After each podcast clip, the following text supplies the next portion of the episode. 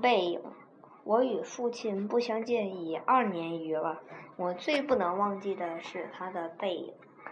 那年冬天，祖母死了，父亲的差事也交卸了，正是祸祸不单行的日子。我从北京到徐州，打算跟着父亲奔丧回家。到徐州见着父亲，看见满院狼藉的东西，又想起祖母，不禁簌簌的流下眼泪。父亲说：“事已如此，不必难过。好在天无绝人之路。”回家变卖点痣，父亲还了亏空，又借钱办了丧事。这些日子，家中光景。很是惨淡，一半为了丧事，一半为了父亲兵衔。丧事完毕，父亲要到南京谋事，我也要回北京念书，我们便同行。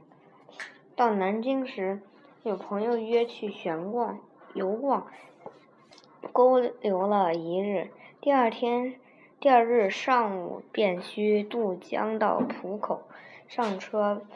下午上车北去，父亲因为事忙，本已说定不送我，叫旅馆里一个熟识的茶馆陪同我去。嗯，他再三嘱咐茶房，甚是仔细，但他终于不放心，怕茶房不妥帖。嗯，颇。是住了一会儿。其实我那年已二十岁，北京也来往过两三次，是没有什么要紧的了。他踌躇了一会儿，终于决定还是自己送我去。我再三劝他不必去，只说不要紧。他只说不要紧，他们去不好。我们过了江，进了车站。我买票，他忙着照看行李。行李太多了，得向脚夫行些小费才可过去。他便又忙着和他们讲价钱。我那时真是聪明过分了，总觉得他说话不太漂亮，非自己插嘴不可。但他终于讲定了价钱，就送我上车。他给自己拣定了靠车门的一张椅子，我将他给给我做的紫罗大衣铺好座位。他嘱咐我路上小心，夜里要警醒些，不要受凉。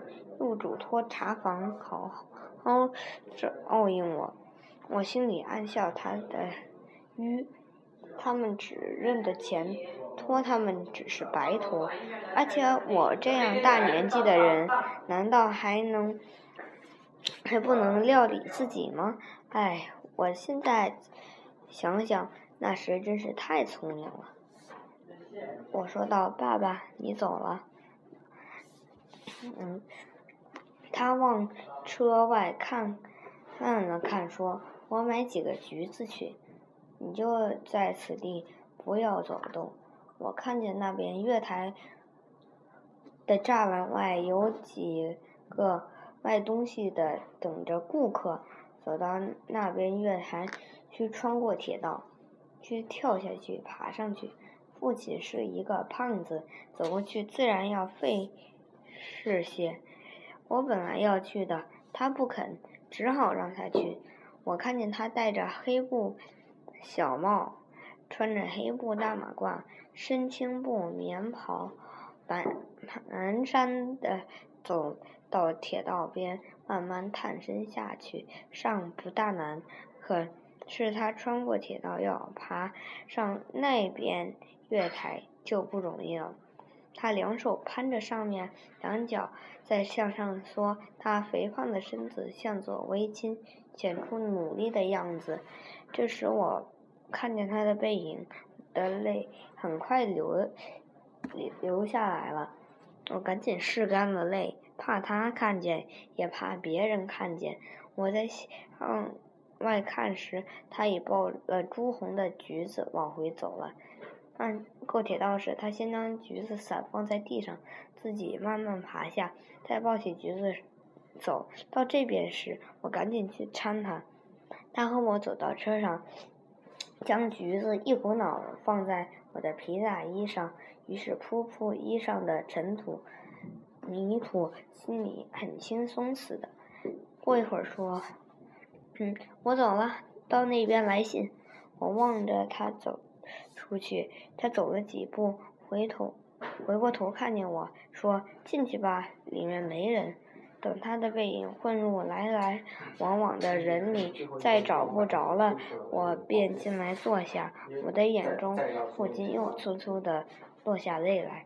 近几年来，父亲和我都是东奔西走，家中光景一日不如一日。他少年初爱，他。少年出爱谋生，独立支持，做了许多大事，哪知老境却如此颓唐。他触目伤怀，自然情不能自己，情郁于中，自然要发之于外。家庭琐屑便往往触他的怒，待他待我渐渐不同往日，最近。